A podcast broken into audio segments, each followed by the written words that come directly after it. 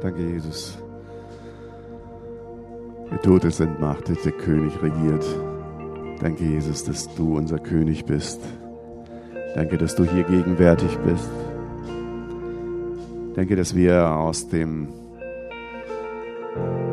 ja, aus der Tiefe deines Verlangens, Herr, zu uns sprechen möchtest, dass du uns mit hineinnehmen möchtest in deine Belange, in deine Herzensbedürfnisse. So öffne unsere Ohren, unsere Herzen, damit das nicht irgendwie nur in hinteren Kammern unserer Gehirnwindung gespeichert oder irgendwo wahrgenommen wird, sondern in unseren Herzen sich manifestiert, sich irgendwo äh, ausbreiten kann. Danke, Jesus. Amen. Amen. Guten Morgen, ihr Lieben. Schöne viele Stühle hier.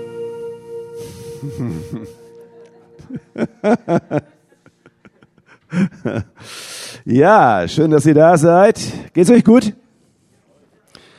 Ja, ich weiß nicht. Äh, ich habe am Freitag hatten wir hier unseren ähm, unsere Schule des Dienstes und wir sind äh, rausgegangen, haben äh, gebetet zu zweit hier im Ort und wir haben etwas festgestellt und zwar äh, ich weiß nicht, wie es euch geht, wenn ihr hierher kommt in den Gottesdienst, dann erlebt ihr eigentlich eine heilige Insel, eine, ein, ein, ein, ja, wie soll ich sagen, so, so, so eine Art geschützten Raum. Und man denkt, äh, und das ist verführerisch, man denkt, so ist Appenweier. Ist es aber nicht. Wenn ihr rausgeht, und das könnt ihr mal diesen Test machen, einfach mal als Ermutigung und auch für diejenigen, die im Livestream sind, äh, die vielleicht nicht von hier aus, äh, nicht von hier kommen. Ihr könnt das mal machen. Ihr könnt abends mal rausgehen auf äh, in euer in eurem Ort, Dorf, was auch immer, Städtchen, Stadt, und einfach mal so eine Gebetsstunde mal durch die, euren Ort gehen. Und ihr werdet feststellen, dass es ziemlich kühl ist und dass es nicht besonders ähm, heilig oder so eine heilige Atmosphäre da ist. Ihr werdet feststellen, dass es ganz schön traurig ist. Es ist finster, es ist nicht nur von, äh, dass keine Sonne da ist, wenn es abends ist, ne? sondern auch wirklich die Atmosphäre. Die ist nicht unbedingt so, dass man sagt, oh, hier lässt sich gut äh, leben, hier ist es toll und freut mich einfach so schön hier. Ne? Ihr werdet merken, dass es ziemlich kühl ist. Die Welt ist finster, die Welt ist im Dunkeln, die Welt ist traurig, weil sie sich selbst nicht irgendwo äh, zurechtfinden. Und das ist halt, was die Bibel sagt. Die Welt ist eine, es ist eine verlorene Welt. Es ist eine Welt, die es wert ist, sie aber wieder ins Licht zu bringen, in eine Gemeinschaft, in eine Atmosphäre der Gottesherrlichkeit. Das ist eigentlich unser Auftrag. Und an diesen Auftrag, äh, ja, da, ja, da kommt man nicht drum herum. Das ist einfach so. Das, äh, Gottes Herz ist so groß für die verlorene Welt, dass er alles Mögliche investiert und er segnet Kirche und er segnet Gemeinschaft. Und da geht es nicht um die Denomination oder irgendwelche Glaubensrichtungen, sondern wer Jesus Christus in seinem Herzen hat, wer glaubt und wirklich Gott vertraut, dem geht es gut. Dem geht es gut. Aber den Menschen draußen geht es nicht gut. Denen geht es nicht gut und noch nicht mal, sie wissen es noch nicht mal, dass es ihnen nicht gut geht, weil sie gar nicht zu, sich zurechtfinden. Warum? Und sie nehmen das als gegebenen Umstand hin, aber das ist nicht die Absicht Gottes, sondern die Absicht Gottes ist es, sie wirklich ins Leben zu führen, aus dem Dunkeln ins Licht. Das ist der äh, Weg, den wir auch gehen wollen. Wir haben eine Predigtreihe und die heißt Leinen los, setzt die Segel, glaube ich, oder? Äh, ich weiß ja nicht, also dieses Kombi ist eigentlich äh, äh, so oder so gedreht, aber es sagt die gleiche Sache aus. Ne? Leinen los, Segel setzen. Okay, gut. Aber ich fange heute mit dem ersten Thema an, Leinen los. Und das ist für mich etwas, was ich auch letzten Sonntag, die äh, da waren bei dem Encounter, äh, äh, als Eindruck gehabt habe und den wollte ich einfach mitnehmen. Wir wollen als Kirche, wir wollen unsere Leinen los äh, und wollen loslegen. Wir wollen Menschen erreichen. Und ich sehe, wenn ich jetzt hier, hier reinschaue, dann weiß ich, natürlich müssen wir erstmal unsere Leute erreichen. Und da müssen auch Leinen losgemacht werden. Und hier möchte ich euch eigentlich in fünf Punkte hineinführen. Also es ist eine Fünf-Punkte-Predigt, keine Drei-Punkte-Predigt. Und was heißt Leinen los? Also wenn Leinen los irgendwo äh, äh, ausgesprochen werden, dann sind Leinen festgemacht. Also ist, man ist irgendwo angebunden. Man ist irgendwo äh, nicht in Bewegung, sondern man ist gebunden. Und hier ist letztendlich etwas, was ich uns mitgeben möchte. Wir sind äh, oder was sind die Dinge, die dich festhalten. Fünf Beispiele. Der erste Beispiel oder das erste Beispiel ist Bindung. Also, ich lese euch aus Lukas 5, 3 bis 11, das hatte ich letzten Sonntag auch bei dem Encounter äh, gelesen, aber ich lese euch diesen Abschnitt mal, ähm, mal kurz durch. So, ab Vers 3. Da stieg er in ein Boot, das Simon gehörte, und bat ihn, ein wenig vom Land wegzufahren. Und er setzte sich und leerte die Menge vom Boot aus. Und als er aufgehört hatte zu reden, sprach er zu Simon, fahre hinaus. Also, würde ich mal in Klammern sagen, legen wir ab und setzen die Segel. Wo es tief ist, sagt Jesus. Und werft eure Netze zum Fang aus. Und Simon antwortete und sprach, Meister, wir haben die ganze Nacht gearbeitet. Und hier frage ich euch, wer hat schon mal eine Nachtschicht gemacht? Und habt ihr dann morgens nochmal Bock drauf und zu sagen, nach einer Nachtschicht zu sagen, lasst doch nochmal hier mal rausgehen und nochmal eine Schicht einlegen, ne? Ich glaube, dass bei Petrus und den Jüngern es auch nicht besser gewesen ist. Und dann kommt ein Jesus, den sie eigentlich gar nicht nur kennen, so ein Prediger, Wanderprediger, der da ist und sagt, hey, fahrt noch mal raus. Wir müssen verstehen, diese Geschichte hat nicht nur damit etwas zu tun, dass äh, sie ja das als Hobby gemacht haben. Sie waren ja keine Hobbyfischer, sondern sie haben daraus davon gelebt. Und man denkt halt letztendlich, okay, wenn sie nichts gefangen haben, haben sie nichts zu essen. Ja, das ist ja vielleicht die eine Seite der Wahrheit. Die andere Seite der Wahrheit ist die, wer von euch hat in seinem Leben Verpflichtungen? Mal Hand hoch. Wer hat von euch die Verpflichtung, den Staat zu unterstützen? Mal Hand hoch. Gibt es jemanden, der keine hat? Den Trick musst du mir zeigen. Versteht ihr, worauf ich hinaus will? Auch ein Petrus und die Fischer, sie hatten eine Verantwortung, den Staat Steuern zu zahlen. Und wenn sie nichts gefangen haben, haben sie nichts verkauft, dann hatten sie kein Geld und haben sie keine Steuern zahlen können. Und die Zöllner waren ja da nicht irgendwie so, dass sie gesagt oh, oh dann ist es dir erlassen. Oder kommt der irgendwie Finanzamt zu euch, ja, okay, diesen Monat war ja nichts, okay, ihr müsst nicht zahlen. Das wäre ja mal schön, ne? Versteht ihr, worum es geht? Also diese Männer, die haben gefischt, die waren mit Anstrengung, haben sie die ganze Nacht versucht, ihre Netze raus und rein und hier und da und sie haben nicht im Tiefen, weil es in Tiefen fischt man nicht am Genezareth, sondern man ist halt im flachen Wasser, weil die Netze halt letztendlich da bis zum Grund gehen können. Man grast das Ganze ab und dann versucht man halt die Fische, die am, am, äh, am Ufer oder nicht weit vom Ufer sind, abzufangen. Das ist ein bisschen Anglerlatein, ne? Aber ihr müsst das verstehen. Das heißt, das ist eine, eine, eine Lebensgeschichte. Hier steht etwas mehr dahinter als nur hier so paar, paar Sätze, die hier aufgeschrieben sind. Fahre hinaus, wo es tief ist, und werft eure Netze zum Fang aus. Und Simon antwortete und sprach, Meister, wir haben die ganze Nacht gearbeitet und nichts gefangen, aber auf dein Wort hin will ich die Netze auswerfen. Und als er das tat, fingen sie eine große Menge Fische und ihr Netze begann an zu reißen und sie äh, winkten ihre Gefährten, äh, die in anderen Booten waren, sie sollten kommen und ihnen ziehen helfen. Und sie kamen und füllten beide Boote voll, so dass sie fast sanken. Da Simon Petrus das sah, fiel er Jesus zu Füßen und sprach, Herr, geh weg von mir, ich bin ein sündiger Mensch, denn ein Schrecken hat ihn erfasst und alle, die mit ihm waren, über diesen Fang, den sie miteinander getan hatten. Ebenso auch Jakobus und Johannes, die Söhne des Zebedäus, Simons Gefährten. Und Jesus sprach zu Simon, fürchte dich nicht. Von nun an wirst du Menschen fangen. Und sie brachten die Boote ans Land und verließen alles und folgten ihm nach. Hey, fahre hinaus setze die Segel, Leinen los. Geh raus. Geh raus. Der erste Punkt ist Bindungen. Was bindet uns, dass wir zurückhaltend sind? Und ich habe euch das hier vermittelt, was eigentlich in Petrus vorgegangen ist. Das ist nicht so umschrieben, aber es ist eine Tatsache, dass das ja Menschen waren, die auch ihre Geschichte hatten. Er hat eine Familie gehabt, er war verheiratet. Kurz davor, ihr könnt das ja lesen, dass äh, Jesus äh, die Schwiegermutter äh, geheilt hat. Das heißt also, er hatte eine Frau gehabt. Höchstwahrscheinlich hat er auch Kinder gehabt. Und in diesem Moment wo er letztendlich in eine Verpflichtung ist, in einer Abhängigkeit dem Staat und der Gesellschaft und der Familie und jedem wohl äh, gefällig irgendwo sich unterzuordnen, ist da eine Bindung zu sagen, hey, ich möchte einfach nur eine gute Versorgung für meine Familie. Aber wie klein ist diese Welt?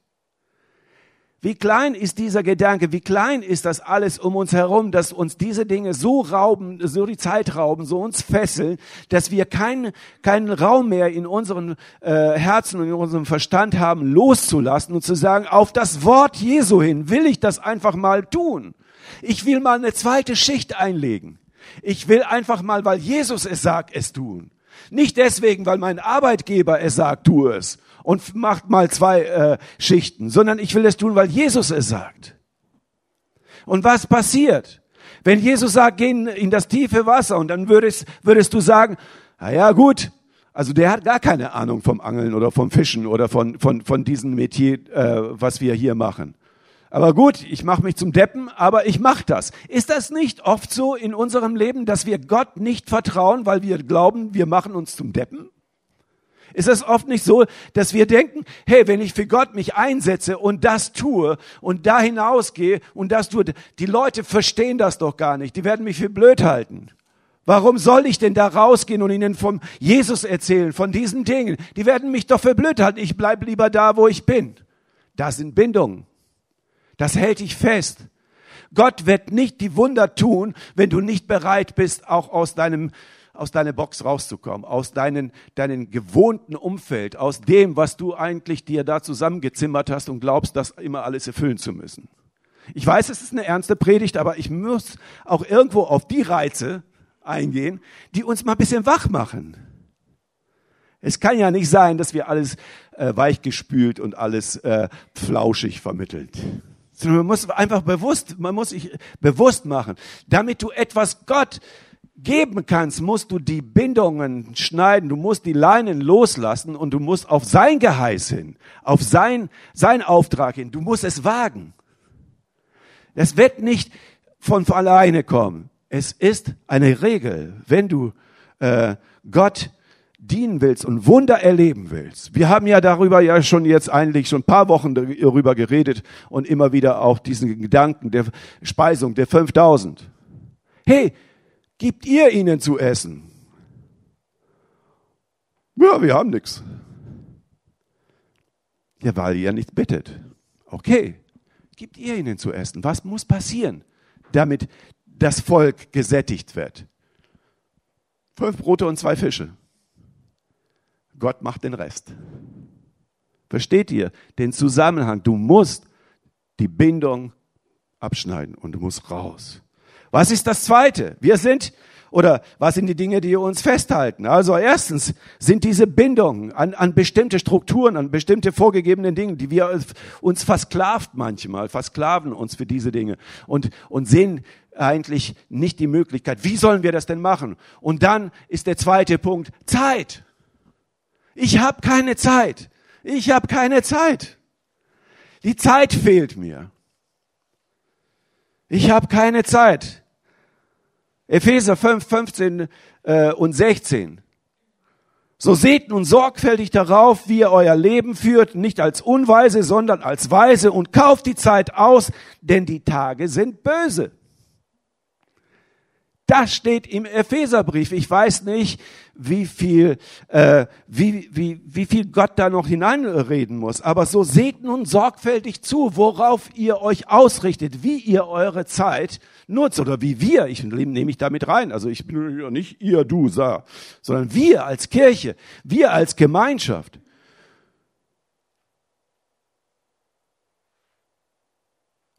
Wie organisieren wir uns? Wie ist unsere Zeit? Wofür investieren wir unsere Zeit? Christsein ist kein Hobby. Christsein ist nicht ein kulturelles äh, Event. Christsein ist nicht, ich gehe mal zur Kirche, damit ich halt letztendlich, weil ich irgendwo so dazugehöre, sondern äh, Christsein ist ein Lebensstil, ist eine Lebenshingabe, ist ein zentrales Thema meines und deines Lebens, unseres Kirchenlebens. Es ist etwas, worauf wir uns ausrichten. Das ist unser Kompass. Das Wort Gottes ist unser Kompass. Die Zeit, die wir einbringen. Jeder von uns hat 24 Stunden. Falls jemand es mehr hat, okay. Äh, ich weiß nicht, wie es geht. Äh, aber ich glaube, dass jeder die gleiche Zeit zur Verfügung hat. Und aber wofür investierst du sie? In welche Bereiche investierst du sie? Wisst ihr, ich habe das letzten Sonntag gesagt und ich weiß, dass das eine sehr, sehr, sehr, ja, nicht besonders sanft und flauschig und weichgespült ist. Er hat gesagt, und das ist, das ist mir wirklich ernst. Wenn du keine Zeit hast für Gott, um zu dienen, dann hast du deine Zeit Gott geraubt. Ich weiß. Es hört sich nicht sehr freundlich an. Und was ist die Konsequenz? Du vertraust ihm nicht. Gott, ich muss erstmal meine Dinge klären. Ich muss erstmal meine Sache abschließen. Ich muss erstmal das tun, wofür ich mich verantwortlich und verpflichtet habe. Und dann kommst du. Gott ist da gnädig und entspannt. Er verfällt jetzt nicht in, in, in Stress, aber er lässt dich nicht los. Und er wird Tag für Tag an deine Tür, an deine Tür stehen. Aber du musst ihn aufmachen und du musst ihn reinlassen. Und du darfst nicht wie Martha, ist das Martha? Ich verwechsel das immer Maria und Martha. Martha, die dann aktiv war und arbeiten musste. Martha, ne? Okay, danke. Ich muss meine Frau angucken. Ja, ja. Martha war's. Ich muss erstmal den Raum sauber machen. Ich muss erstmal putzen. Ich muss erstmal alles vorbereiten. Der König kommt.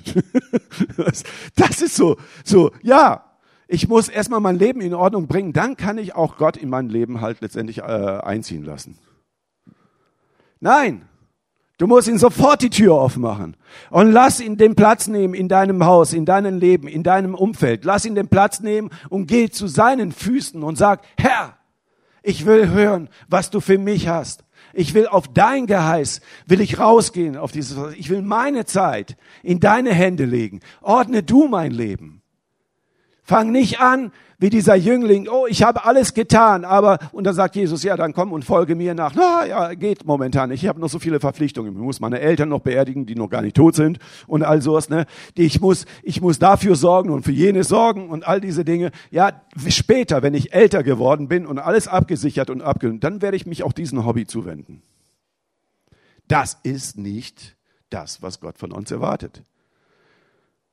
Zeit Zeit ist natürlich, jeder von uns wird sagen, hey, ich habe keine Zeit. Und wenn ich mich hier umschaue, haufenweise Leute, die keine Zeit haben. Also nicht ihr, die ja hier seid, sondern die ich nicht sehe. keine Zeit. Ich weiß nicht, wo ihnen die Zeit abgeblieben ist. Und da bin ich ernst. Ja, sag ich mal, vielleicht werdet ihr mich nicht so lange haben, ne? Der euch dann ernst auch mal Dinge äh, vermittelt. Dritter Punkt. Überforderung. Wer von euch ist manchmal überfordert? Wer kennt das nicht? Lob und Dank geht mir genauso. Wisst ihr, es gibt ja ein, in der Bibel also so, so einen tollen Vers aus Jesaja äh, 40, 31. Der wird ja immer so schön zitiert. Ne? Wir haben ihn sogar letzten Freitag hier auch so zitiert bekommen. Und ich, jedes Mal, wenn ich es höre, äh, denke ich mir, wisst ihr eigentlich, wofür dieser Vers eigentlich steht? der ist so romantisch, so, so toll und so äh, ermutigend. Aber wozu steht er? Jesaja 40, 31 steht aber, aber die auf den Herren harren, die auf ihn bauen, die auf ihn vertrauen, die ihm vertrauen, die auf den Herren harren, kriegen neue Kraft, dass sie auffahren mit Flügeln wie Adler, dass sie laufen und nicht matt werden, dass sie wandeln und nicht müde werden. Ja, was ist denn das Problem der Überforderung? Sind wir vielleicht nicht in der, ja, in der Kraft zu sagen, oh Gott, ich will auf dein Wort hinausfahren. Ich will auf dein Geheiß, will ich die Leinen loslassen und rausgehen. Was ist das Problem? Der Vers wird dich nicht heilen. Der Vers gibt dir nur eine Anleitung. Aber tun musst du selber. Die auf den Herren harren, die auf den Herren vertrauen, die auf ihn bauen, werden Flügel haben wie Adler. Nicht die einen Bibelvers lesen. Nicht die ein, irgendwo ein Wort gelesen haben. Auch so, ich warte dann mal, bis das so passiert. Ich wart's ab. Vielleicht habe ich Glück und es erwischt mich. Ist ja kein Lotto. Sondern es ist eine Zusage Gottes, es ist eine Verheißung. Wenn du ihm vertraust, dann wirst du es. Wenn du auf ihn baust, wenn du deine Zeit in sein Reich investierst, in seine Absichten, in seine, ja, Herzenswünsche, dann gibt es eine Lösung dafür, dass du nicht überfordert wirst. Was überfordert dich denn wirklich? Es überfordern dich die Dinge, wo du die Zeit investierst, um ein bestimmtes Leben, um einen bestimmten Lebensstil aufrechtzuerhalten, der manchmal aber letztendlich schon irgendwo äh, man sich selbst in Frage stellt. Brauche ich das alles? Muss das sein? Tut das Not? Wozu? Überforderung ist ein, ich weiß nicht, ist heutzutage wirklich ein, ein, eine Krankheit geworden. Dieses Wort schon letztendlich in, ich, ich bin überfordert. Ich bin überfordert. Ich bin überfordert schon, was weiß ich denn, wenn, wenn ich, wenn ich von meinem Sofa aufstehen muss.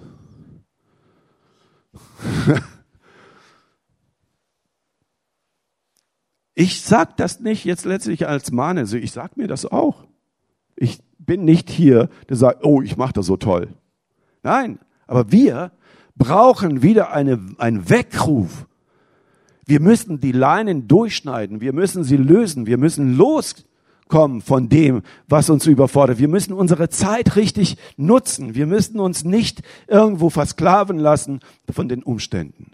Gott wird erst äh, sichtbar, erkennbar werden, wenn wir über Umstände hinaus handeln. In den Umständen selbst ist es gefährlich. Warum werdet ihr sehen? Das vierte ist, äh, ja, das wird das fünfte sein. Das vierte ist, ich habe nicht die Mittel, ich habe nicht die Möglichkeiten, ich habe nicht die Finanzen, ich habe keine Mittel. Jakobus sagt äh, in Jakobus 4, durch, doch, das ist in diesem Bereich, das ist ganz interessant. Äh, ich lese eigentlich Matthäus 7, Vers 8 zuerst. Erstmal das weg. cool. Und weg ist es. Bittet, so wird euch gegeben, sucht, so werdet ihr finden, klopft an, so wird euch aufgetan. Denn wer da bittet, der empfängt, und wer da sucht, der findet, und wer da anklopft, dem wird aufgetan. Das ist ganz einfach. Jesus sagt das den ganzen Zuschauern, den ganzen Publikum, den ganzen äh, Hinterherläufern. So, was sagt er? Bittet, so wird euch gegeben. Wenn du etwas brauchst, dann bitte Gott und es wird dir ge äh, gegeben. Sucht, so werdet ihr finden. Klopft an, so wird euch aufgetan. Aber was meint das wirklich? Und es gibt eine Regel. Das vergessen wir oft. Und jetzt kommen wir auf den anderen Vers. Doch euch fehlt das, was ihr so gerne wollt, weil ihr Gott nicht darum bittet. Und selbst, wenn ihr darum bittet, bekommt ihr es nicht, weil ihr es aus falschen Gründen bittet. Und nur euren Vergnügen sucht. Handys sind erlaubt, macht Fotos. Es gibt Regeln für das Bitten. Es heißt nicht, Herr, segne meinen Wohlstand, lass mich einfach noch viel mehr Zeit haben. Ich will einfach gemütlich mein Leben einfach leben und alles toll und alles wunderbar. Einen tollen Mann, eine tolle Frau finden, eine schöne Ehe leben, eine tolle Kinder haben, die ganz leicht zu erziehen sind. Alles das, wunderschön. Wie begrenzt.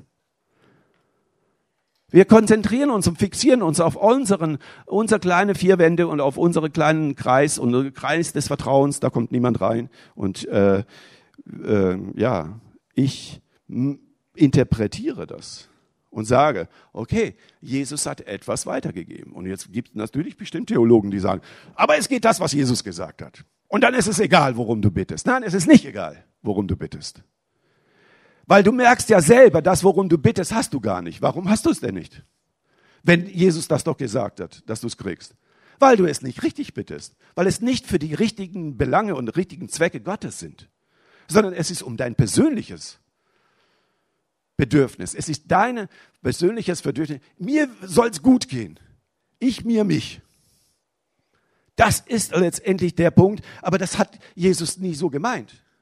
Sondern er möchte uns deutlich machen, damit wir, damit wir das erlangen, damit wir die Adlersflügel bekommen, damit wir äh, entlastet sind, damit wir, damit wir die Zeit haben, damit wir die Überforderung ablegen, müssen wir Gott bitten, dass er uns führt, dass er uns leitet. Und es gibt nichts.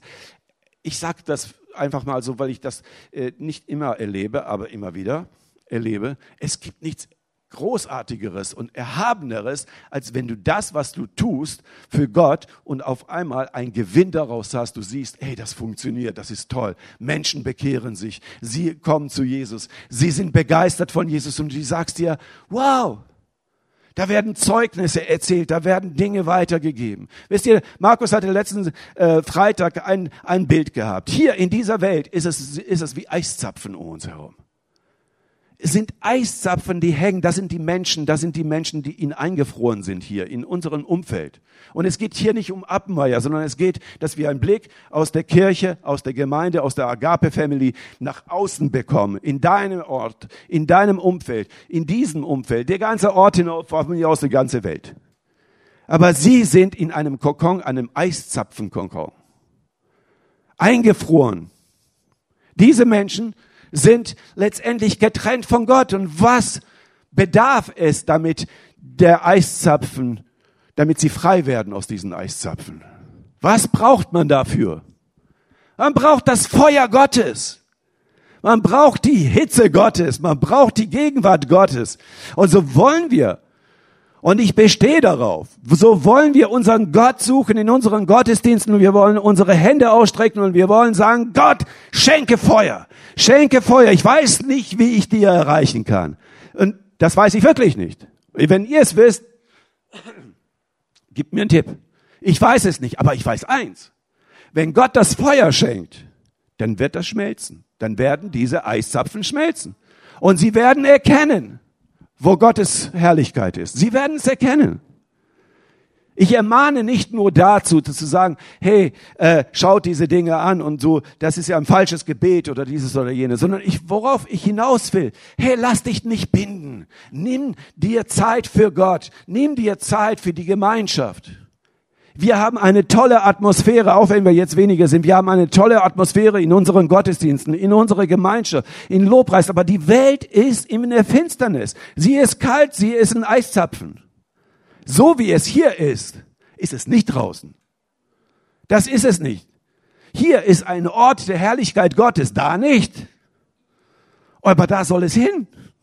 Und das ist eben der Punkt, worauf ich hinaus will. Das letzte ist, sind Verpflichtungen. Das ist auch ein Teil, was uns bindet. Verpflichtung. Und da sagt uns die Bibel etwas ganz klar. 2. Timotheus 2, 4 bis 5. Wer in den Krieg zieht, verwickelt sich, äh, verwickelt, verwickelt, verwickelt sich nicht in Geschäfte des täglichen Lebens. Das ist der Zungenbrecher. Verwickelt, verwickelt sich nicht. Ich bin zu schnell, ne? Ich rede einfach zu schnell. Ich fange nochmal an. Danke. Wer in den Krieg zieht, verwickelt sich nicht in Geschäfte des täglichen Lebens, damit er dem gefalle, den angeworben hat. Wer in den Krieg zieht, der verwickelt sich nicht in alltägliches Leben, weil ich möchte meinen Gott gefallen. Er ist derjenige, der mich senden will. Und wer einen Wettkampf äh, bestreitet, erhält den Siegeskranz nur, wenn er nach den Regeln kämpft. Die Regeln sind, wem bin ich verpflichtet? Die Regel ist, ich bin meinen Gott verpflichtet. Ich bin meinen Gott verpflichtet. Das ist die Regel. Das ist nicht die Ausnahme, sondern die Regel ist, ich bin meinen Gott verpflichtet. Wer von uns würde sagen, diesen Monat bezahle ich keine Miete, weil momentan äh, sind mir die Verpflichtungen so groß und die Mittel so wenig, ich bezahle die Miete dieses Jahr nicht, äh, diesen Monat nicht oder dieses Jahr nicht, egal. Oder ich bezahle die Steuern nicht. Oder ich bezahle dies und jenes nicht. Würde keiner sagen. Warum sagen wir dann, ja, diesen Sonntag komme ich nicht zum Gottesdienst? Diesen Sonntag habe ich vielleicht nicht so genug Mittel und Möglichkeiten, in die äh, äh, Gemeinde zu investieren, in Gottes Reich zu investieren. Hier gibt es nicht mir, hier gibt es Gott. C'est la vie. Gott sorgt schon für die Sein. Das ist nicht das Problem. Problem ist, wem sind wir verpflichtet? Darum geht es. Gott sucht nicht Menschen, die, äh, wenn sie alles abgesichert haben und alles gut läuft, die möchte ich gebrauchen, dass sie auch einen Teil ihres, äh, ihrer Zeit auch in mein Reich investieren. Sondern er hat sich einen Petrus ausgesucht, der eigentlich in eine Situation des Lebens war, der in einer Abhängigkeit war, der unter eine, eine Überlastung war, Überforderung war, der, der keine Zeit hatte, der keine Mittel hatte, der verpflichtet war, seine Familie und seinem allen, der war dort und Jesus hat sich diesen Petrus ausgesucht und sagt, okay, komm, folge mir nach. Komm mit mir und du wirst ein Menschenfischer werden. Folge mir nach. Wir haben Jesus zugesagt, ja Herr, wo du bist, da will auch ich sein. Hab mein Leben dir hingegeben. Gott möchte dich segnen. Er möchte dir alles geben.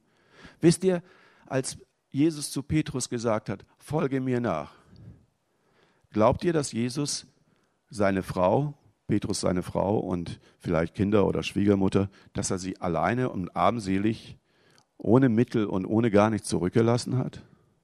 Glaubt ihr, dass, äh, dass, dass Jesus gesagt hat, okay, die müssen selber zusehen, wie sie klarkommen, aber du bist mein Auserwählter, du kommst mit.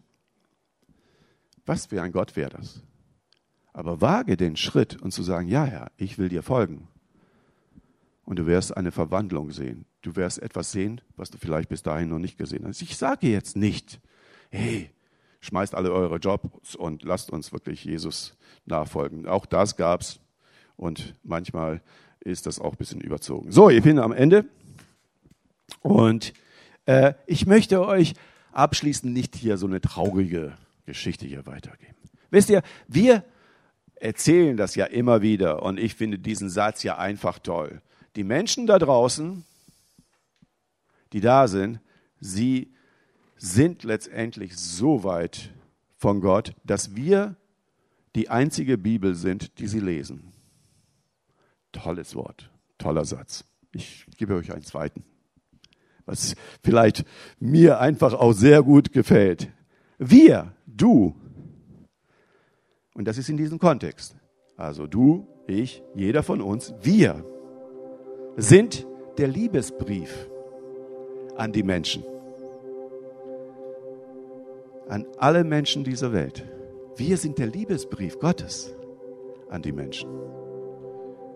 Und jetzt frag dich, bin ich ein Liebesbrief Gottes an die Menschen? Wenn, es, wenn dieser Gedanke ist, wir sind das Wort Gottes, wir sind die Bibel für die Menschen, dann ist die Bibel ein Liebesbrief an die Menschen. Und du bist der Liebesbrief Gottes an die Menschen.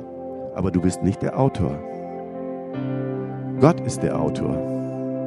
Gott ist derjenige, der diesen Brief geschrieben hat. Und du, er hat es in dein Herz geschrieben. Und die Welt soll dich als eine Liebesbotschaft Gottes sehen. Verhältst du dich wie eine Liebesbotschaft? Verhältst du dich wie jemand, der wirklich Gottes Herrlichkeit offenbart und Wunder und, und die, die, die, die Gnade Gottes verkündigt? Lasst uns aufstehen. Wir sind der Liebesbrief an die Menschen dieser Welt. Aber unser Gott ist der Autor. Danke, Jesus. So fragen wir dich, Jesus, Herr, wo willst du uns gebrauchen? Herr, nimm du uns an die Hand. Sprich zu uns. Gebrauche du uns. Lass uns hören, Herr, was deine Absichten sind. Und wir wollen nicht, Herr, ja, wir wollen klug sein. Wir wollen uns nicht davon abwenden. Wir wollen nicht irgendwie ausreden oder irgendwelche Dinge hervorbringen und sagen, ja, ich habe keine Zeit, ich habe kein Geld, ich habe äh, Verpflichtungen, ich habe dies und jenes, sondern Herr, ich möchte, Herr, dir sagen, du bist meine Nummer eins. Und wenn mein Herr sagt, auf in den Kampf, Leinen los, dann werden Segel gesetzt und dann wird im Glauben in das Ungewisse gefahren. Aber ich bin überzeugt, dass du bei uns bist. Du bist mit uns und du wirst dich um uns sorgen. Du wirst dich nicht, du wirst keine Sorge haben, sondern du wirst uns gut versorgen. Danke, Jesus. Danke, Jesus. Danke, Jesus. Halleluja. Lass uns ein inneres Ja, vielleicht ganz im stillen Gebet, solange die Musik im Hintergrund ist. Lass uns ein stilles Ja zu Jesus. Herr, hier bin ich. Mit all meinen Schwächen und all meinen Defiziten, mit all den Dingen, Herr, die mir mangeln. Und aber, Herr, ich möchte dich in rechter Weise bitten. Rüste mich aus und damit ich wirklich für dich ein gutes Werkzeug bin, damit du an mir großes Wohlgefallen hast, großen Wohlgefallen hast, dass ich dienstbar bin, dass ich fähig bin, ein Liebesbrief in dieser Welt zu sein. Reinige mich von allen negativen Denken. Reinige mich, Herr, von all den Dingen, wo meine, die mein Herz belasten. Ich möchte die Welt mit deinen Augen sehen. Ich möchte die Menschen mit deinen Augen sehen. Danke, Jesus.